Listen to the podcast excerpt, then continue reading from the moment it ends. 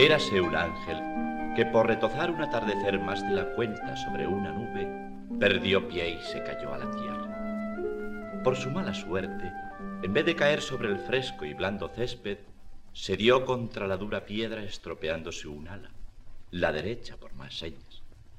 Allí quedó despatarrado, sangrando, y aunque daba voces de auxilio, nadie le oía. En esto acertó a pasar por allí un niño que volvía de la escuela, y aquí empezó la buena suerte del caído. El chico allegóse al mísero y sorprendido al principio y compadecido después. Pobre, estás herido. Por aquí sangras mucho. ¿Y qué sangre más roja? Claro, sangre de ángel.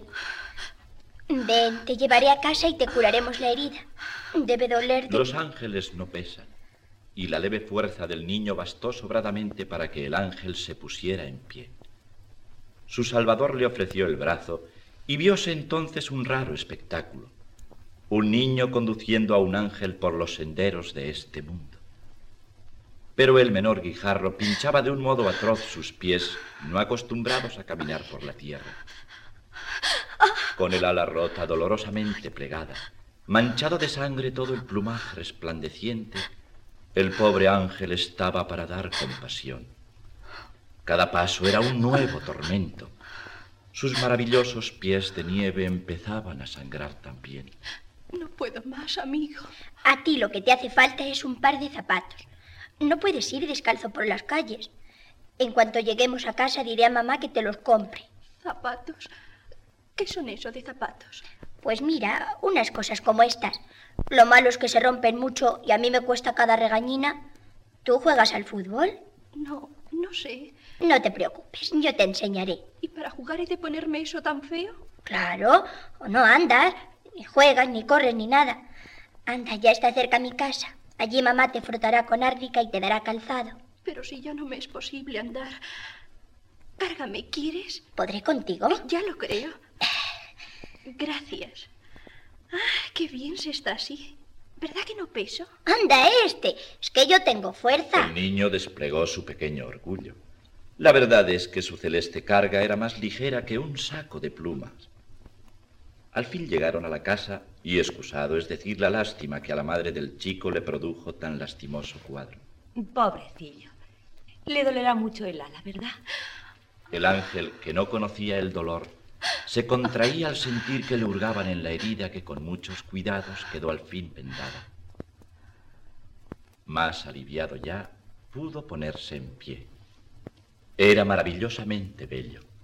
Su piel traslúcida parecía iluminada por suave luz interior, y sus ojos, de incomparable diafanidad, miraban de forma desconocida en el mirar humano.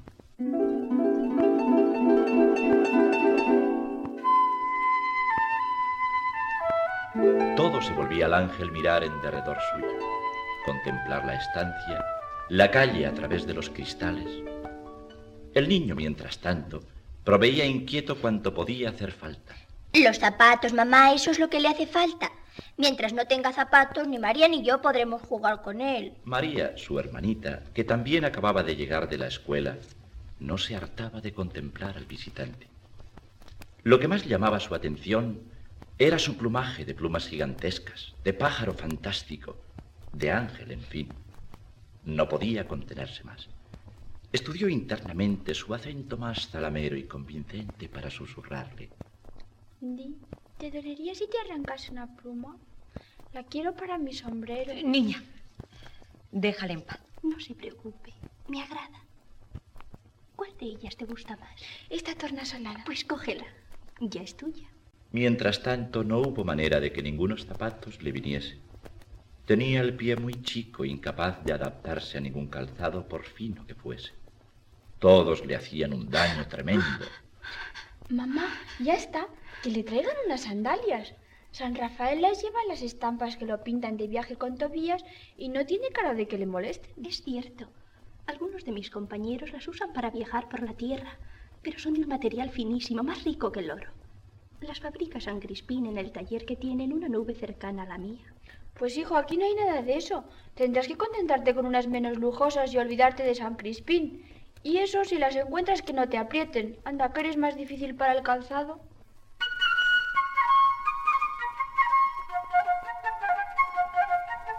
Por fin, calzado con sus sandalias y ya restablecido, pudo ir y venir por toda la casa. Tenía mucho de mujer y otro tanto de paloma. Su voz era suave y armoniosa, sus movimientos graciosos, su risa y el murmullo de seda que producían sus alas, incluso la enferma que tenía ya muy mejorada, transportaban a un mundo fantástico y lejano. Jamás se enfadaba.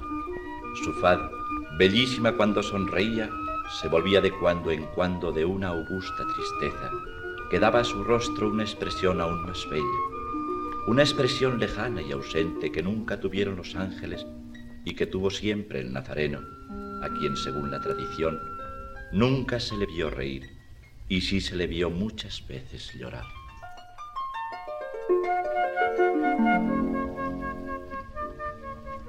Así pasaron días y días. Nadie sabría decir cuántos. El trato con los ángeles nos hace olvidar el tiempo. El ángel a veces en majestuosos vuelos cortaba para los niños fruta de los más altos árboles. Otras los cogía en brazos y se remontaba con ellos.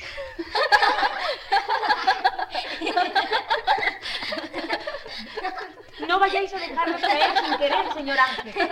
Os confieso que no me gustan juegos tan peligrosos. ¡Mami, mira, ya bajamos! ¡Mamá, mira qué aterrizaje! Eh, Sois muy fuerte, señor Ángel.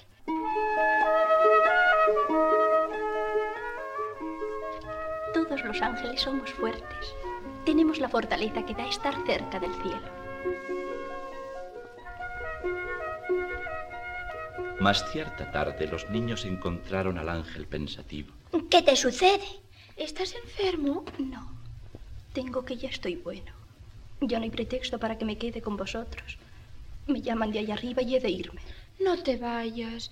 Eso nunca. No, eso ¿Y nunca. qué he de hacer si me llaman? Pues no ir. Imposible. Un largo silencio subrayó la angustia.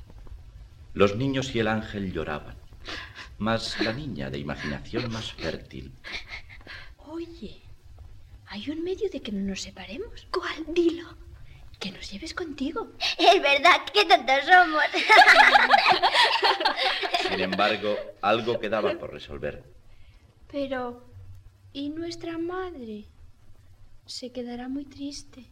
Es cierto. ¿Y vuestra madre? ¿Qué haremos? No sabrá nada. Nos iremos sin decírselo y cuando esté triste vendremos a consolarla. Mejor sería llevarla con nosotros. Me parece bien. Yo volveré por ella. Magnífico. ¿Estáis preparados? Cogeos fuerte. Ya estamos. Cuando quieras.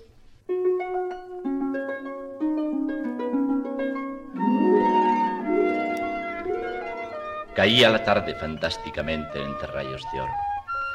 Mientras el ángel con los niños en sus brazos se lanzó al azul del cielo. La madre, que en esto llegaba al jardín, les vio alejarse conmovida. El ángel, a pesar de la distancia, parecía crecer y crecer. Y a través de sus alas se filtraba la luz de la tarde. La madre, ante el milagroso espectáculo, no pudo ni gritar se quedó alelada viendo volar hacia las llamas del ocaso aquel grupo indecible. Y cuando más tarde el ángel volvió por ella, la buena mujer estaba aún en éxtasis mirando al cielo.